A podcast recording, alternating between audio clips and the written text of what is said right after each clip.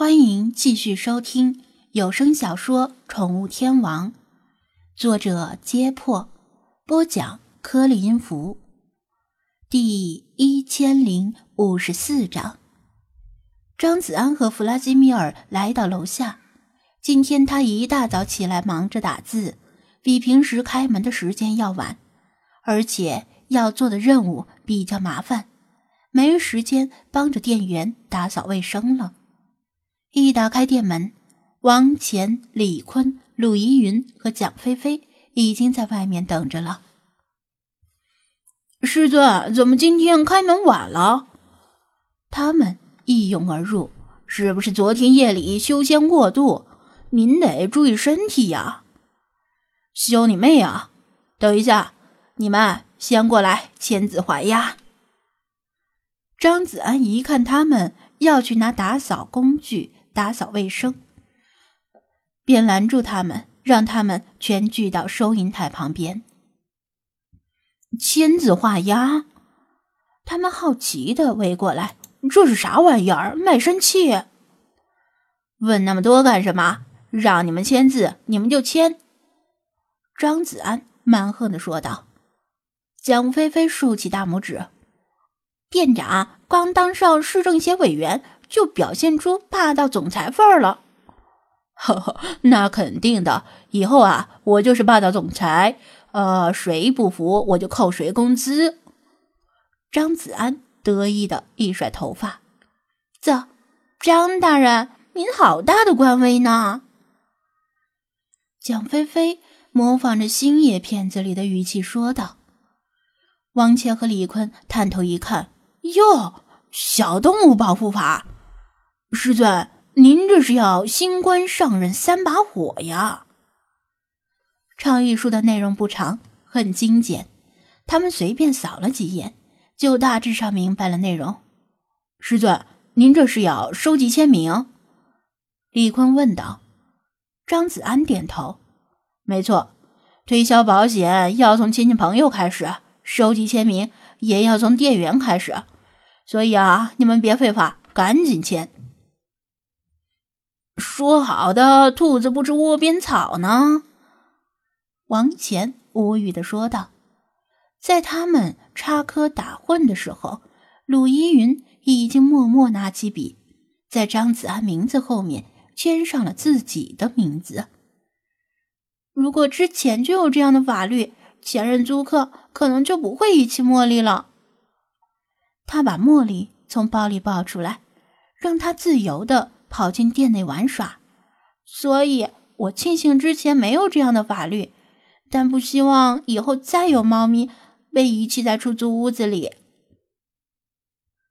张大人，这个所谓的小动物包不包括鱼、鱼虾、蟹之类的？蒋菲菲问道。这个嘛，我也没想太好，但是从国外的成功经验来看，一般是不包括的。张子安说道：“任何事都要由易向难做起，包括东西越多，呃，阻力就越大。再说，吃猫、吃狗、吃鹦鹉的人很少，但是呢，吃鱼、吃虾、吃蟹的人很多。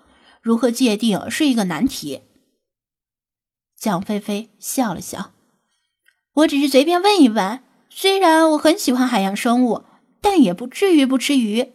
穷人有鱼吃就不错了，没什么可挑剔的。”说着，他也签上了自己的名字。理查德突然袭击，从后面一爪子按在张子安的后脑勺上。竟然有人想吃本大爷！张子安，他转身想抽他，但他早已一击脱离。蒋菲菲的问题并非无理取闹。实际上，有个别国家确实把小动物的定义延伸到水族生物之上，比如瑞士就规定，只养一条金鱼是违法的，因为金鱼会觉得寂寞。同样的，如果你养了一只猫，就要保证会让这只猫到户外活动，或者让它隔着窗户能看到同类，否则就乖乖的养两只猫。但这样的规定在中国显然不现实，不具有可执行性。王乾和李坤耍够了嘴皮子，也随后签上自己的名字。蒋菲菲从张子安这里领到了隔壁水族馆的钥匙，四人分别开始打扫。今天我可能出门一整天，但不会离得太近，你们看店吧。”张子安吩咐道。店员们如今能够独当一面了，用不着他时时刻刻留在店里盯着。转身一看，弗拉基米尔静静地跟在身后，他对他使了个眼色，示意出发。然而他刚迈出店门，就看到两道低矮的身影由远至近跑过来。店长哥哥，早上好。小芹菜活力充沛地跑到前面，不时回头招呼道：“雅宁，快来呀，跑快点儿！”王雅宁是个室内派，最讨厌的就是体育课和跑步。他被小芹菜拉出很远，上气不接下气的捂着肚子，像是跑岔了气。等，等等我。为什么要跑步呀？走着去学校不好吗？他满脸痛苦的喊道。张子安也打招呼道：“早上好，小芹菜，你们这是要去学校？现在不是黄金周期间吗？现在连小学生也要假期补课了。”不是，今天轮到我们照顾仓鼠了。我和亚宁是一组。小芹菜很有精神的说道。目光落在张子安手里捏着的纸上，这是什么呀？哦，我写了一份保护小动物的倡议书，准备去征集大家的签名。张子安解释道：“因为啊，有很多人会无故伤害小动物，我想制止这样的行为。”小芹菜眼珠一转，也包括仓鼠和兔子。当然。张子安点头，那我可以签名吗？小芹菜举手说道：“可以。”张子安想了想，好像没有哪里规定小学生不能在倡议书上签字的，便递给他一根笔。呀，差点又写成了小芹菜，好几次交作业的时候写错了，被老师骂。他吐了吐舌头，下笔时察觉不对，赶紧改成他的本名蔡小琴。雅宁，快过来呀，你也签个名吧。他又转身招呼道。王雅宁跑得满头是汗，拖着沉重的步子走过来。签签什么名呀？